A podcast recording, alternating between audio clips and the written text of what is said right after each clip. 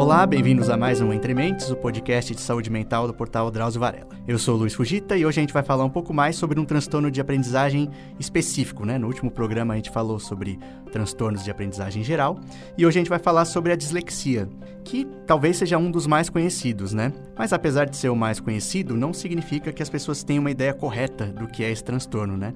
Em geral a gente tem uma ideia um pouco vaga de que tem a ver com escrever errado, trocar letras quando vai é, ler uma palavra. Tanto que é um daqueles transtornos que a gente às vezes até usa no meio de uma conversa, né? Manda uma mensagem no WhatsApp escrito errado e diz, né, ah, desculpa porque eu sou disléxico, alguma coisa assim. Então a gente vai tentar entender um pouco mais, né, o que tem de verdade nisso, né, nessa ideia que a gente tem da dislexia com a Renata Haddad que é pedagoga e neuroeducadora, mestranda em distúrbios do desenvolvimento pela Universidade Presbiteriana Mackenzie. Obrigado pela presença. Obrigada pela oportunidade.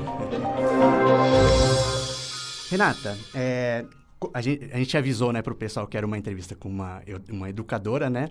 É, mas o pessoal pergunta, né, da, da, sobre as mais diferentes perspectivas. Então, é legal, de qualquer forma, dar uma ideia do que é esse distúrbio primeiro, né? Para dar um contexto geral, né? Quando a gente vai ler sobre, a gente vê umas definições que confundem um pouco, porque elas são muito parecidas. Assim, falar, ah, a pessoa tem dificuldade em identificar palavras ao ler, mas também ao escrever, e às vezes alguma coisa com a fala. Então, queria um, um panorama geral para a gente começar a entender o que, que é dislexia. Certo. A dislexia, ele, ela é um problema, é um problema genético, é um transtorno genético e hereditário. Uhum. Tudo é, leva à linguagem. Uhum. Então, ela é ela é caracterizada pela dificuldade de decodificar as palavras, uhum. né? E os sons das palavras. Sim. Então, é mais ou menos isso. Ela compromete a capacidade de compreender o que a gente lê, uhum. né? Muitas vezes também do que a gente escreve, certo? Então, é, é mais ou menos isso. Então, é um é uma problema de linguagem uhum. falada e escrita. Tem uma dúvida que surgiu e era minha também, né? Sim. A gente sabe, assim, se a pessoa que tem esse problema, ela de fato vê as palavras trocadas ou é algo que acontece depois que ela visualiza e é uma coisa mais do cérebro? Então, é um problema do cérebro mesmo. Uhum. Né? É, é, de decodificar dentro do nosso cérebro, tem alguma coisa do cérebro da pessoa que tem a dislexia uhum. que não funciona direito, que não funciona como deveria. Sim. Então, aí ele tem uma dificuldade em decodificar tudo que ele vê, uhum. ah, principalmente as palavras, né? Sim. Do ponto de vista de uma educadora, né? Como que a gente reconhece isso, né? Numa, geral, eu vejo muito é, em um público infantil, né? Os materiais que a gente encontra são bem relacionados a eles. Como que a gente começa a perceber que existe algo nesse sentido? A idade principal é na alfabetização. Uhum. Então a gente começa a perceber, nós como educadores começamos a perceber que a criança não consegue é, ligar a letra ao, ao som dela, então uhum. não consegue identificar o A, o B, o C, não consegue entender que o B mais o A dá Bá, uhum. certo? Então é, ele não tem um entendimento do texto. Uhum. Então é a partir daí que a gente começa a perceber que a criança tem alguma, alguma coisa que não está correndo bem. Uhum. Então, é, chama a nossa atenção. E aí a gente começa, é, não é o educador que dá o diagnóstico, Sim. né? Mas a gente já começa a identificar para encaminhá-los. Uhum. Essa, esse não, não entender, né, a, a junção das letras, como que ela se dá? Assim? Então, a criança lê B com A, mas quando ela vai falar, ela fala outra coisa? É isso? Ela não, não consegue entender que o B mais o A dá o Bá. Uhum. É, muitas vezes a gente precisa de outros métodos de alfabetização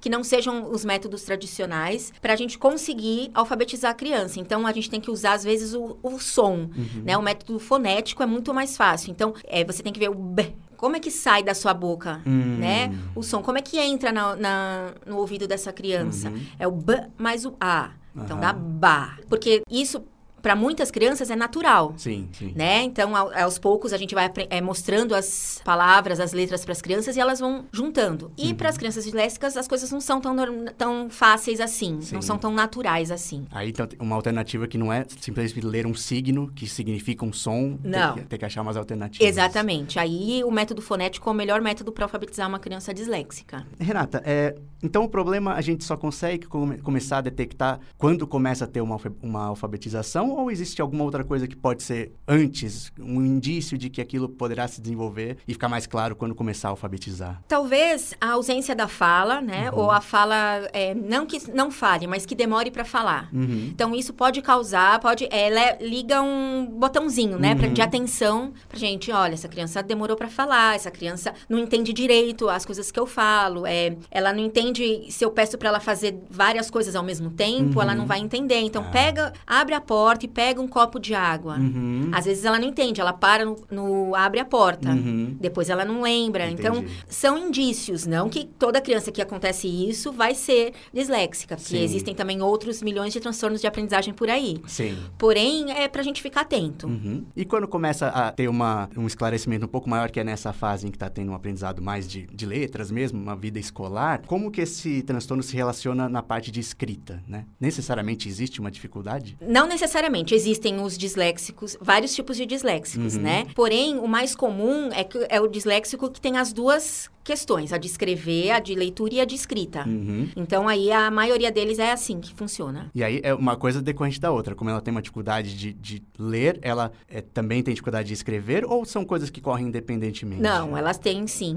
O é. cérebro lá dentro tem todo um mecanismo, né, que funciona. Mas assim, é, é muito heterogêneo. Uhum. Então, é, a gente vai ver dezenas é, de casos e dezenas de casos diferentes. Uhum. Entendeu? Então, uma, um tem mais problema aqui, outro tem mais problema ali mas é em geral a gente diz isso, entendeu? Que é um problema de escrita e leitura. Esses são os, os você falou que é um cada caso é um pouquinho diferente um do outro, é porque são esses tipos que isso, existem, né? exatamente. Existem categorias assim ou não? Não. É uma coisa mais assim, ah, isso tem um, é um existem as, as, categorias, só que o, que acontece, além das categorias, existem também os graus. Hum. Né? Então, eu tenho o grau leve, o grau moderado e o grau severo. Uhum. Né? É, no grau leve, a, a criança provavelmente vai ter uma vida, se ela bem é, tratada, ela vai ter uma vida praticamente normal, não vão nem perceber o, a questão que ela tem quando ela crescer. É, o moderado e o, e o outro ainda não, ainda pode ser que, que aumente o problema dela durante a vida toda. Essa diferenciação assim do grau tem algo a ver com, ah, às vezes a criança só tem uma dificuldade com determinada letra e determinado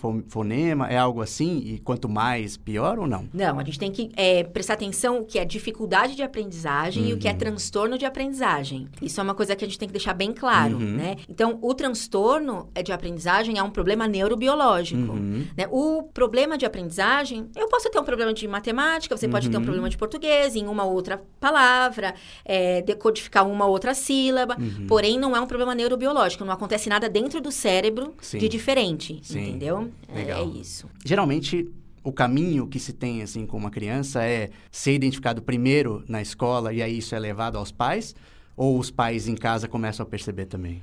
É difícil os pais perceberem. Uhum. Começa mesmo é, na escola. O uhum. primeiro, por isso que os professores têm que estar bem preparados e saber de todos os transtornos, de todas as dificuldades, porque a primeira questão é, é na escola mesmo que a gente começa a perceber. É o professor que percebe pelos pares, então pelas, é, pelas crianças da mesma idade, que a, o, o, aluno tem alguma dificuldade em alguma parte do, do aprendizado. E em geral, como que é a vida desse aluno, né, Renata? É, imagino que desse problema, que é uma coisa muito específica, né? Possam decorrer outros aí com problemas emocionais, né? Em geral, o que, que acontece? Então, muitas vezes o, o disléxico não diagnosticado, ele começa é, é, aquela criança que você fala assim, nossa, como ela é desinteressada, uhum. né? Como ela é folgada, ela não quer fazer nada, mas não é, uhum. né? Então, é, aí tem um problema de bullying na escola, né? Tem um problema que aí a criança não quer mais ir para a escola, um problema de autoestima. Por quê? Sim. Porque ele não consegue aprender. Né? E, e o professor, se ele não consegue perceber essa dificuldade, aí é difícil da criança, então ela vai ter déficits até ela crescer, uhum. até alguém diagnosticar. E isso é, causa um, transtorno para a criança, né? Sim. E para a família, porque a autoestima dela fica baixa, né? Uhum. E outra série de problemas, até depressão, né? Sim. Com crianças mais velhas pode acontecer, porque é, não entendem o que ela, como ela pensa, né? Sim. E aí a, criança vai ficando desmotivada. Como que você vê hoje em dia, assim? É uma pergunta que eu faço, mas que eu sempre, né, ponto. A gente sabe que o Brasil é muito diferente, né? Mas em geral, como você é da área, né? Como que você enxerga o conhecimento de profissionais da educação em relação a esse problema? É, na educação é fraco. Tem poucos profissionais uhum. é, competentes para ficar atentos à dislexia. Então, é muito fácil hoje é a gente rotular, uhum. né? Então, é, a gente fala, ah, esse aí não aprende, né? Então, assim, lógico, existem profissionais e profissionais, claro. né? Existem profissionais muito competentes, uhum. muito... que correm atrás, né, do conhecimento, mas, assim, a, por exemplo, a faculdade, o curso de pedagogia, não Sim. dá esse conhecimento para o pro professor. Sim. Né? Para mim, isso é um déficit muito grande. Sim. Né? Ele, ele só ensina é, você, é, você, você só ensina para crianças é, que não tem transtornos nenhum, que não uhum. tem problemas nenhum. Sim. E aquelas crianças que hoje a gente vê que é muito grande a porcentagem de, de crianças assim dentro da sala de aula. Sim. Né? E eles não estão preparados para enxergar, para perceber. Então, muitos rotulam e uhum. deixam, ah, não vai aprender mesmo? Deixa lá no canto. Pode acontecer. E aí, começando a orientar, né, o, o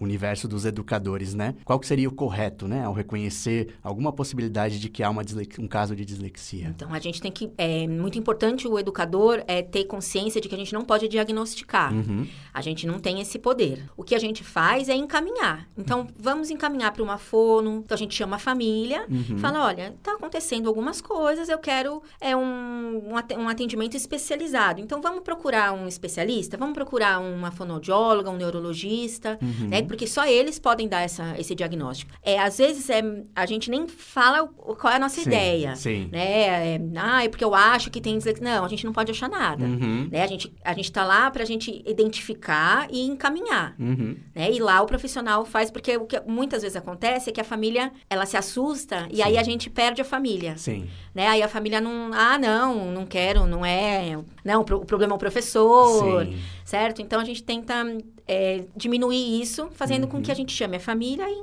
mande para algum lugar mais especializado. Até essa parte, então, exige um, uma sutileza, né, de como com abordar. Certeza. Não simplesmente com... tem um problema e Exatamente, ver. exatamente. É, porque a gente tem que ver que a gente lida com, as, com a filha daquela família, né? uhum. né? Que é, que é o bem mais precioso deles. Então, Sim. a gente precisa tomar muito cuidado como falar para a gente não perder essa família. Sim. Né? E aí, é para tentar ajudar mesmo a criança. Sim. E, Renata, pelo que eu vi, o tratamento envolve muitos profissionais diferentes, né? É, mas você já mencionou, né? A fono é uma coisa muito importante, né? Eu queria que você desse uma geral, né? É, quais são os profissionais, né? Como é feito esse tratamento quando se tem um diagnóstico? Qual que é o papel de cada um deles, né? Então, a dislexia ela não tem cura, ainda não se conhece a cura para dislexia, né? Uhum. O tratamento ele exige é, muitos especialistas, então é um, um tratamento multidisciplinar que, que passa pelo neurologista, passa pela fonoaudióloga e às vezes passa também por uma psicopedagoga. Então, se a criança tem uma dificuldade, além do transtorno, apresenta uma dificuldade de aprendizagem, também uma psicopedagoga é importante. O psicólogo, muitas vezes, uhum. porque a uhum. criança, como eu falei anteriormente, pode ter autoestima baixa, pode estar sofrendo alguma coisa, alguma depressão. Então, o psicólogo também é muito importante. E Renata, na última vez que a gente gravou foi sobre distúrbios de aprendizagem, também de uma forma mais geral. E aí eu comentei com as entrevistadas que ela vendo sobre casos nos Estados Unidos, era muito natural para eles, assim, ah, essa criança entrou no programa de aprendizagem especial, ou um acompanhamento especial, né? Que ela falou que chamava IDEA, que é uma coisa que parece bem disseminada nos Estados Unidos, né? Sim. Aqui, como, como que se dá, né? Uma criança que tem, mesmo que ela tenha esse acompanhamento, como que vai ser o acompanhamento dela na parte da aprendizagem, né? Existem escolas que têm isso já montado? Como que vai ser o aprendizado dela, né? É, a criança, é, o aluno que ele é, ele é considerado disléxico, que tem um laudo, né, de dislexia, ele pode, é, acontecem algumas coisas diferentes com ele dentro da, da classe, da uhum. sala de aula da escola. Então, ele tem é, provas específicas uhum. que ele faz, então, o fonoaudiólogo pode indicar para o pro professor, para a escola, qual é a melhor forma de avaliação, de avaliar esse uhum. aluno. Existem é, escolas que aceitam, uhum. existem outras escolas que não. Então, Porque é meio que uma interferência no como ela ensina. Isso, como é o currículo, né? Uhum. Então, então, assim, é, isso muito depende da escola uhum. e depende do profissional. Né? Existem profissionais que, tão que estão muito preocupados com, com a uhum. criança e quer que ela aprenda. Sim. Outros como eu falei também, existem várias realidades no Brasil. Uhum. Então, existem é, escolas onde, te, onde tem 30 crianças dentro da sala de aula, com ninguém para ajudar, uhum. a professora sozinha, e com casos de vários transtornos de aprendizagem, vários, vários distúrbios. Então, não é fácil, a gente sabe que não é fácil. Sim. Né? É, mas aí necessita da ajuda, né? De um, de um estagiário, é, de alguém que possa porque o que acontece? O aluno disléxico, ele aprende de forma diferente, uhum. né? Não, isso não, quer, não interfere nada na inteligência sim, dele. Sim. Ele não é menos inteligente do que ninguém. Sim. Porém, ele, ele aprende de uma maneira diferente. Uhum. E às uhum. vezes a professora não, não dá tempo dela ensinar para essa criança de uma maneira diferente. Ela tem todos os outros para ensinar. Então, é complicado. Como você mencionou que existem escolas que lidam de jeitos diferentes, né? Com, assim, outros profissionais intervindo ali, né? Pensando nos pais e no impacto que pode ter, eu acho, assim, você ter um problema na infância de aprendizado para sua vida futura inteira, né? Vale a pena procurar até mudar de escola para uma que seja um pouco mais aberta a, a, a ter um atendimento mais personalizado? Assim? Sim, é muito importante. É, a gente sabe que não é fácil, né? É, tudo é, exige um custo, muitas uhum. vezes, né? É, porém, às vezes existem escolas que têm menos alunos na sala de aula, né? Que, que é mais é, individualizado uhum. o, o atendimento. Então, é importante. Mas o que é mais importante de tudo é a intervenção. Uhum. Né? E a intervenção com o fonoaudiólogo, com o psicólogo, com o psicopedagogo. Uhum. É, o que acontece muito é que a criança é, tem o, o, diagnóstico e ninguém faz nada para melhorar. Sim. E o, a intervenção precoce é muito importante. Uhum. Então, é, quanto mais cedo a gente descobrir a dislexia, mais fácil é da gente conseguir é, que os danos para a vida dessa pessoa sejam menores, né? Sim. Diminuir os danos. Sim. Renata, entrando então, que tem justamente a ver com as primeiras perguntas que a gente tem do nosso público, né? Sempre tem um, um, um tema que aparece muito com muito mais recorrência, assim, na, na, naquele tema que a gente pediu, né? Nesse caso, a maioria das perguntas que teve é em adultos. E aí você percebe que tem muita gente que acha que pode ter e que não foi diagnosticado na infância, né? Então tem, tem algumas que a gente separou, mas só para dar uma ideia do tipo de, né, como elas expressam isso, né? Evelyn 803. Diagno diagnosticar dislexia em adultos é possível? Tem alguma dica para melhorar a qualidade de vida desses adultos? Ou seja, realmente a pessoa talvez sinta que teve uma a vida prejudicada por isso, né? A Luciana dos Santos Oliveira, como diagnosticar, como tratar. Carlos Agreda, como identificar e diagnosticar. E aí tem uma que eu separei aqui que ela parece que tem também a ver com uma experiência de vida da pessoa, né? Que é o Ricardo F. Paula. Fale também de adultos. Adultos percebem que podem ter isso, ser aquilo, às vezes procuram ajuda médica, mas se deparam com você viveu até aqui assim, para que mudar? Ou seja, dá muita impressão que ele realmente fala, hum, acho que eu posso ter tido isso aí e agora eu sinto umas dificuldades. Pode, acho que pode sentir até hoje, né? A pessoa pode estudar Com até certeza. quando ela quiser na vida, né? Sim. Isso acontece, né? Você percebe que tem muitos adultos que não foram diagnosticados? Sim, muita, muitas vezes acontece o quê? Acontece que você leva o seu filho uhum. né, um especialista, e você descobre que você tem o mesmo problema da, do seu filho. Mesmo porque é um problema genético, a sim, dislexia, por exemplo. Sim. É, então, o que acontece? Sim, os, os adultos podem ter. Pode ter um problema que hum, que durante toda a vida você passou meio que aquela uhum. que como eu falei antes, ah, que não gosta muito de estudar, uhum. né, que não tem vontade de ir para a escola, aquele folgado. Sim. Pode acontecer, né? E a maioria dos disléxicos tem isso primeiro. Então, ah, não, você não quer estudar. Sim. Né? Então, é uma coisa que passou pela vida toda, passou pela adolescência dessa pessoa e chegou no, na parte adulta. O que acontece é que o adulto, normalmente, ele vai, ele já sabe a área que ele tem mais facilidade. Sim. Então, aí ele vai vai para essa área, Sim. naturalmente ele escolhe uma área que ele, é mais, que ele tem mais facilidade. Sim. Por isso, muitas vezes, quando ele fica adulto, diminui os sintomas. Sim. Né? Mas isso não quer dizer que ele não tenha. Uhum. E também é, é, a mesma coisa de criança. Existem vários graus. Sim. Então, é, podem ter o, o, leve, que muitos devem ter e a gente não, nunca vai saber. Sim. Né? Sim. E os mais severos, os, mais, os moderados, que aí tem um problema mais sério. Mas o tratamento sempre é importante. Sim. Então, não importa que idade. Uhum. Eu acho muito importante para a gente melhorar a qualidade de vida. Sim. Né? Eu acho que sempre a gente tem que ir atrás para a gente saber o que tem e fazer um tratamento adequado. Sim, é. Tem umas perguntas que são a, tem, que tem a ver com o tratamento. E aí, eu até fiquei um pouco, um pouco em dúvida, porque quando é uma criança na vida escolar, isso acho que é mais, é mais presente, né? Porque ela todo dia vai na escola e tem aquela dificuldade, né? E como você falou, quando você é adulto, não conseguiu passar da vida escolar Sim. do jeito que foi, conseguiu, Sim. e aí aí escolhe as partes que tem mais facilidade. Mas imagino que isso incomode a pessoa, né? Mesmo quando ela é adulta, porque se ela tem uma dificuldade para ler, por exemplo, Com gostaria certeza. de ler mais, né? E aí no adulto, o que, que difere, né? Existe alguma coisa, uma dica que a gente pode dar do que, que ela deve procurar na parte de tratamento? Então, é sempre o fonoaudiólogo, uhum. né? Então, a terapia fonoaudiológica é a principal. Sim.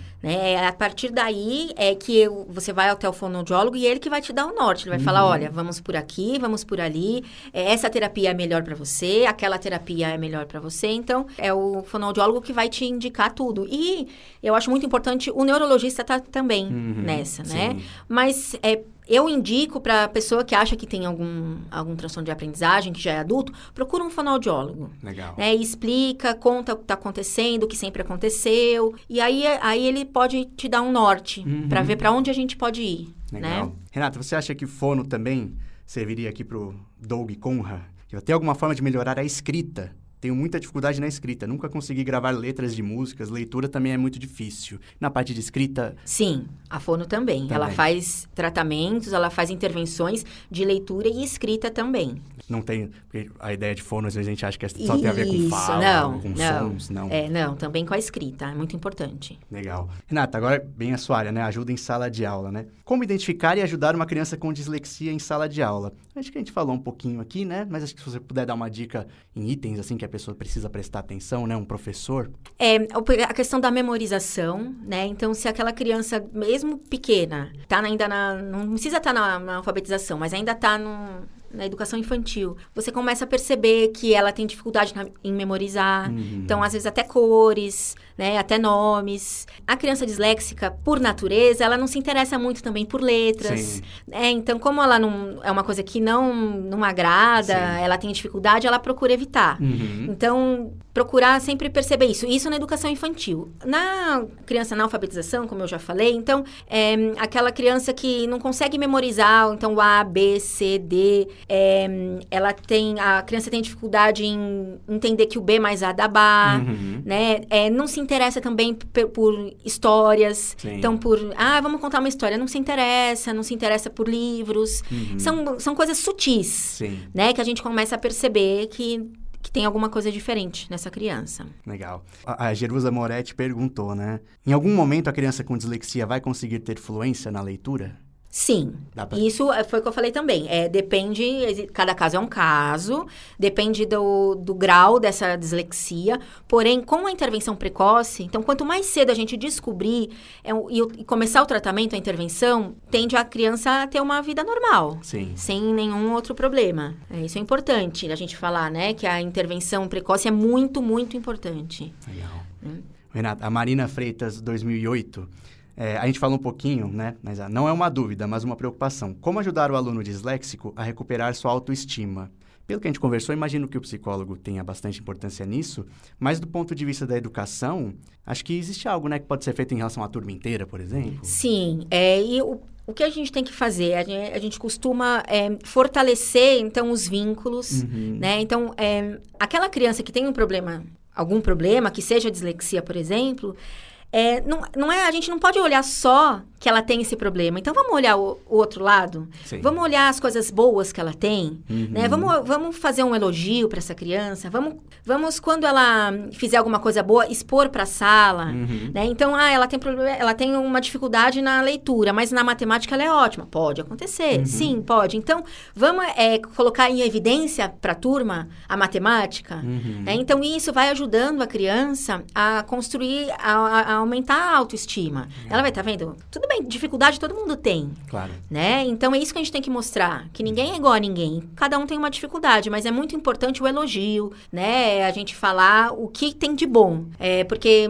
normalmente a gente só olha o que tem de ruim, uhum, né? Ai, sim. porque ela não fala, ai, porque ela não lê, ai, porque ela não conversa. Não, vamos ver o que, que ela faz de bom primeiro, para depois a gente comentar o que, né? O Legal. que não faz. Renata, Ó, a Vânia Galastri Entini perguntou: trocar a ordem de números ao vê-los e transcrevê-los é um tipo de dislexia? É a discalculia, é um outro nome, né? É também um transtorno de aprendizagem que é também bastante criança tem, bastante, bastante pessoas têm, porém é um outro nome. A gente dá de discalculia. É um problema na matemática. Sim, existe bastante. Normalmente não tem problema na, de dislexia, não, não tem nada a ver com uhum. as letras, porém com os números tem muita dificuldade. Ah. É aquilo. É, lembrando, não é uma dificuldade na matemática, uhum. né? É um problema neurobiológico uhum. que acontece. Então, é, não consegue entender que o número 4 quer dizer a quantidade 4, uhum. né? É, não, não consegue entender entender que 2 mais 2 dá 4, mas não por uma dificuldade, uhum. mas uma coisa a, a, mais mesmo. Sim. Né? Um problema é, neurobiológico mesmo. Uma identificação do símbolo que é aquele que representa aquele. Legal o símbolo, a quantidade, aquilo que significa. Renata, é, tem uma que eu gosto sempre de fazer e a Ana Abate 35 perguntou. Quais são os serviços públicos ou de baixo custo que podemos encaminhar crianças e adultos com suspeita de dislexia? Existe uma oferta assim de serviços para esse público no, no SUS? Então, o, tem os CAPSIS, né? Uhum. É, os CAPSIS, eles têm o fonoaudiólogo, eles têm os especialistas, porém, é, não é o que eu falo para você, é o ideal, Uhum. né? Mas eu acho que já dá pra gente ter uma ideia do que fazer com essa criança, de como trabalhar. Às vezes, muitas vezes, é, em casa também a gente consegue, lógico que não é o ideal, Uhum. né? Mas a gente consegue também em casa ajudar essa criança. É, então, eu indico os CAPSIS. Uhum. E te- tem um acompanhamento do- de um fonoaudiólogo, é, dá mesmo para os pais é, aprenderem também como ajudar em casa? Ah, sim. É, Os pais e os educadores também, né? Uhum.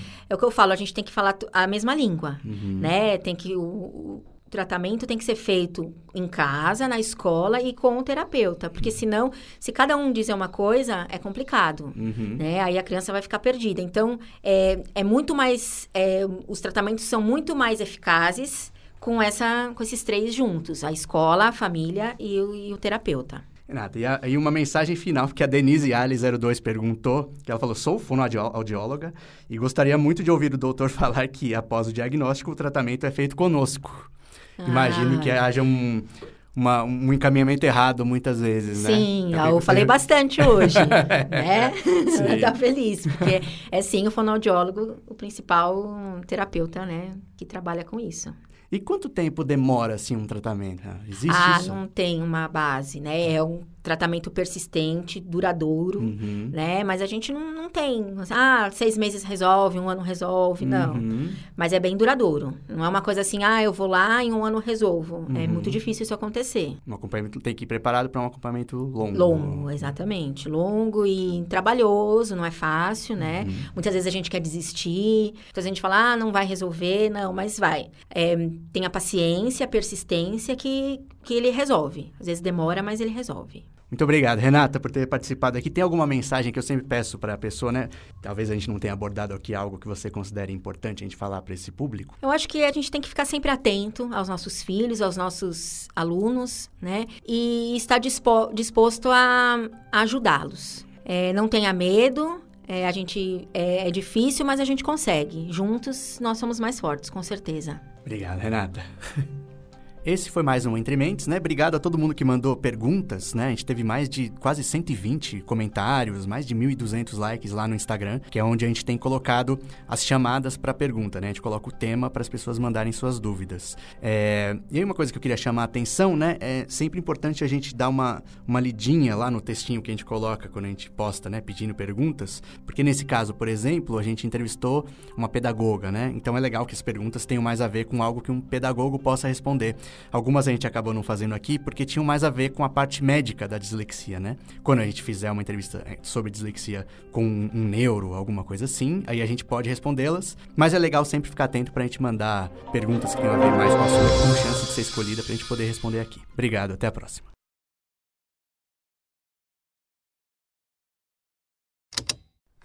Esse programa foi editado pela Estalo Podcasts.